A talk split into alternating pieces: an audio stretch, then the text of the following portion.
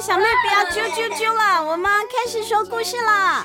慢慢听你诉说，爱哭的公主，爱生气的小怪兽。口袋神探，月光下的轨迹，下集。作者：凯叔，东雨文化发行。但我最最最喜欢的，当然还是做你的小跟屁虫。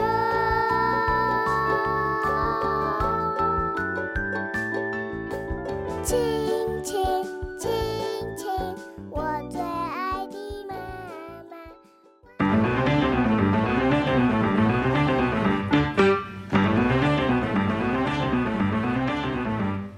上一集提到。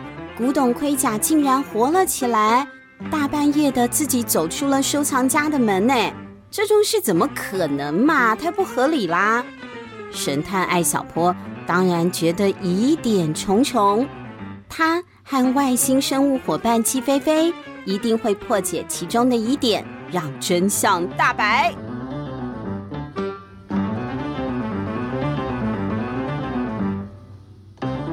话说上一集。鸡飞飞按照艾小坡的指示，偷偷驾驶他的小小蛋壳飞船到盔甲走进的森林里调查了，并且发现了什么呢？答辩。四条轮子轨迹，什么答辩？四条轮子的轨迹，还有一条麻绳，还有麻绳，嗯，还有一条麻绳哈，还有车子的轨迹嘛，小轮胎的轨迹。艾小坡闭上眼睛。努力想象鸡飞飞透过脑电波传出来的画面。草地上有四条弯曲的车轮轨迹，轨迹经过的地方还有一节断开的麻绳。忽然，艾小坡睁开眼睛，嗯，很清醒了。这次小比奥，他想起刚刚从监视录影带当中看到的。盔甲进入树林之后，动作发生的变化，他一下子就明白了。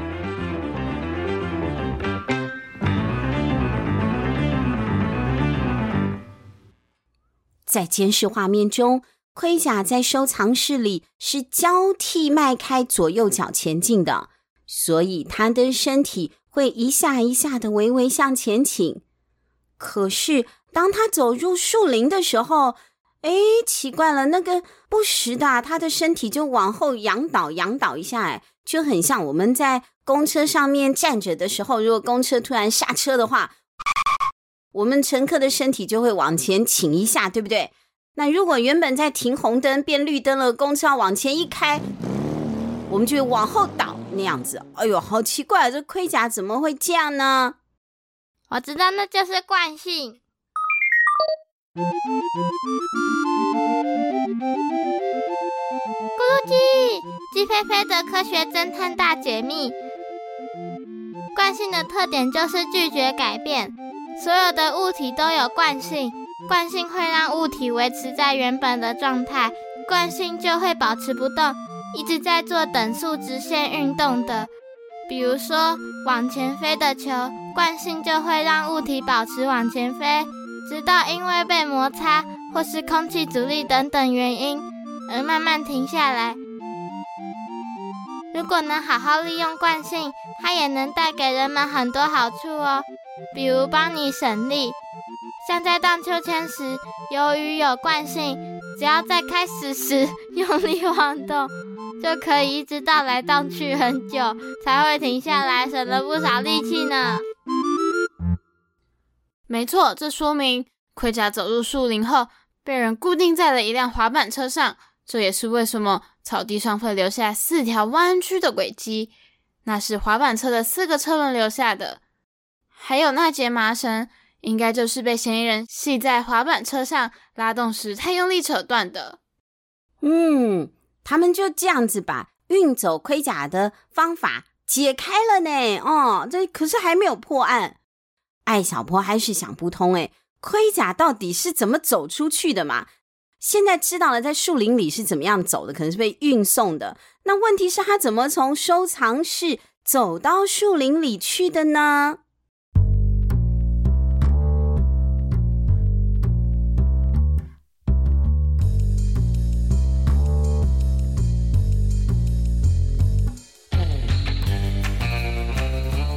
宋奶奶，请问收藏室的密码有谁知道呢？密码嘛？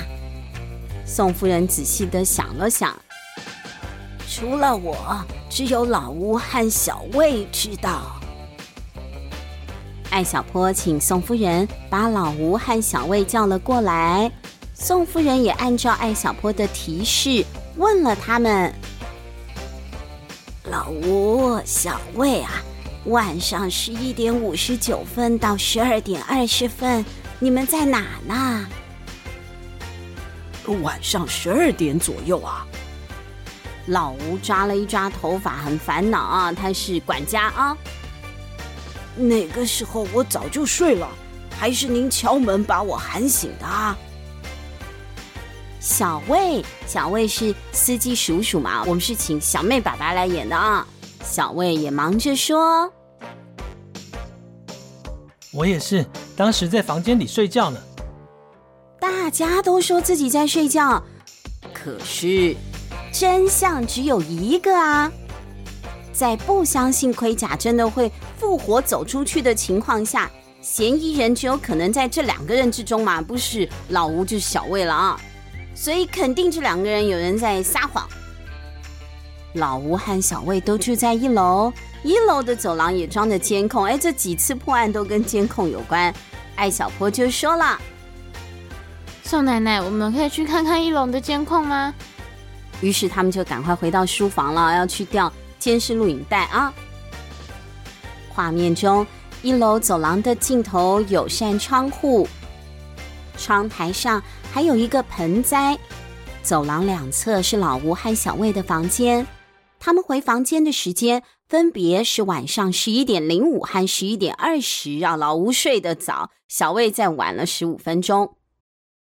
之后，他们的房间就关着门了，也没有再打开过了。一直到晚上十二点二十分左右，艾小坡他们带着宋夫人下楼，才把老吴和小魏叫醒的。这期间都真的没人进出过走廊。艾小坡深呼吸一口气，强迫自己集中注意力，一遍又一遍的看着监控，查找遗漏的细节。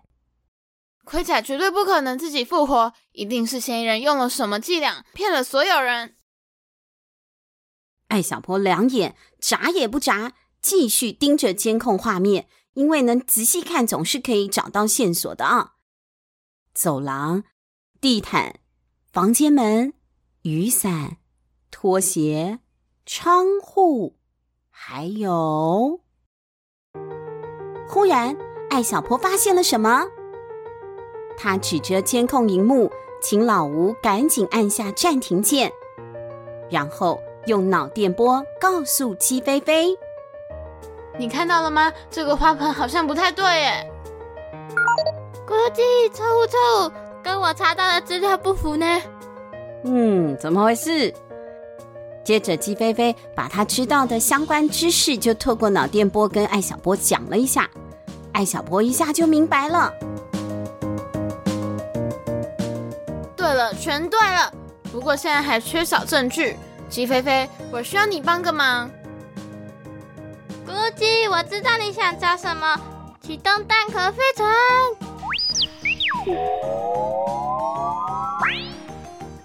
咻的一下，蛋壳飞船迅速飞出了艾小坡的口袋。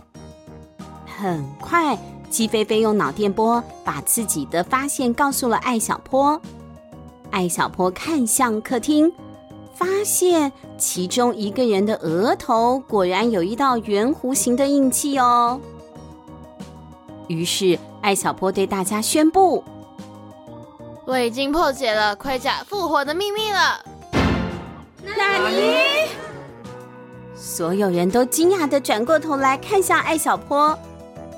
宋夫人半信半疑的问：“哎，真的吗，小波？秘密就在监控影片里。说着，他带大家重新看了一楼的监控影片。影片中，月光透过走廊尽头的窗户，洒在窗边的盆栽上。请大家注意这个盆栽。五、四、三、二、一。随着艾小坡倒数到一，大家看到那株拥有几颗黄色花苞的植物，竟然一瞬间全部都开花了。怎么会这样？它怎么可能突然开？对呀，艾小坡微微一笑，结合着鸡飞飞透过脑电波告诉他的知识，把自己的推理说了出来。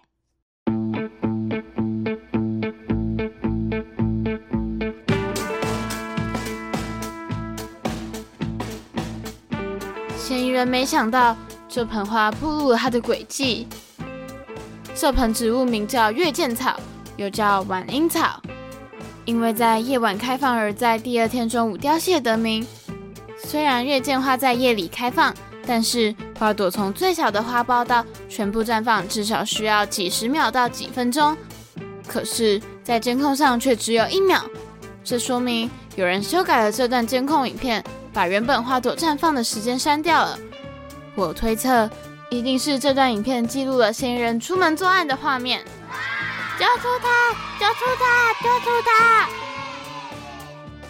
我们看到盔甲自己迈步走路，以为盔甲复活了。可是事实上，应该是嫌疑人提前溜进收藏室，把盔甲穿在了自己身上。接着，他又修改了监控影片，删掉了他进来穿盔甲的画面。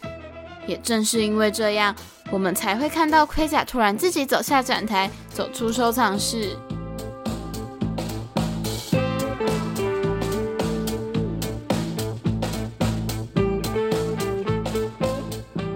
听了艾小波的推理，大家恍然大悟。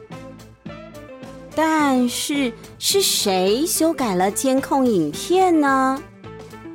宋夫人看向老吴。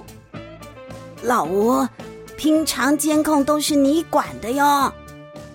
老吴赶快摆摆手，急切地说：“呃，我没有啊，我只会简单的操作，呃，调监控什么的还可以啊，修改画面我不会的。”不，不是吴伯伯，真正的嫌疑人是魏叔叔。不不不，不是我呀！突然被指控是嫌犯，小魏叔叔吓坏了。艾小坡看了看他，直接指着电脑跟大家说明：“你们看，这台电脑里安装了一种影片编辑软体，这种软体可以改变影片的画面和时间。如果还原使用记录，一定可以查到修改监控影片的痕迹。”喂，你这个小孩胡说什么？学软体只是我个人爱好而已。小波自信地说：“魏叔叔，你现在的额头上就有一个最明显的证据。”他一边说，一边指向小魏的额头。大家也互转头啊，顺着艾小坡的手指看了过去。只见小魏的额头上有一圈圆形的压痕。你溜进收藏室后，戴头盔，穿盔甲。再走到树林内脱下，并把盔甲固定在滑板车上，让同伙拉走，最后自己溜回房间修改影片。虽然你的动作很快，但是盔甲是金属制成的，头盔很重，它足以在几分钟内在你的额头上留下很深的压痕。抓到了！抓到了！抓到了！那小鸡飞飞 原本是。鸡怎么听起来先像那个乌鸦嘞？哦，抓到了！小魏颤抖着用手摸了摸自己额头上的压痕，怎么会这样？我相信，如果现在去你房间检查你的电脑，应该可以找到某种影片编辑软体。这种软体可以改变影片的画面和时间。如果还原使用记录，一定可以查到修改监控影片的痕迹。证据确凿，小魏无话可说，只好惭愧的低下了头。对不起，都怪我一时贪心。我听说这副盔甲很值钱，就想用盔甲复活的传说把它偷偷运走，真是对不起。对不起，是对不起。有用的话还要警察干嘛？对，没错，警察来喽。不久之后，接到报案，赶来宋夫人家的警察就把小魏带回了警察局。同时，他们也根据宋夫人家附近的道路监控，连夜锁定了负责运走盔甲的另一个嫌疑人，一起把他们缉捕归案了。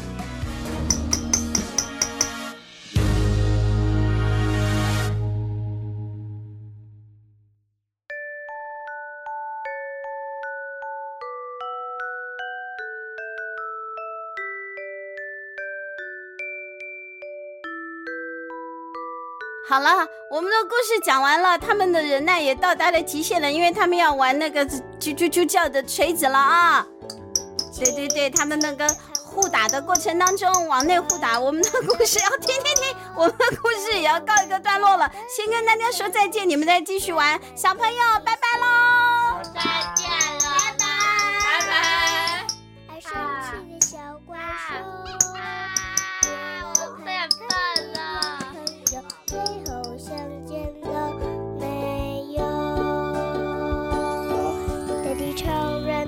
神游，一脚踢飞了从头。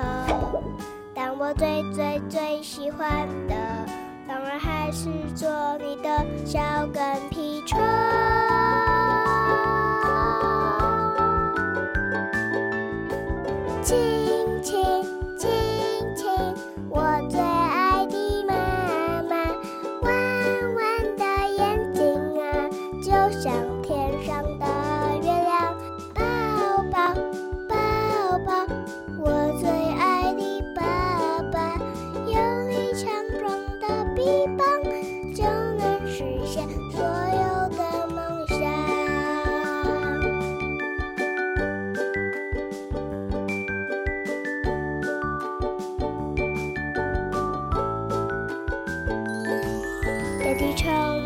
神游，一脚踢飞了从头。但我最最最喜欢的，当然还是做你的小跟屁虫。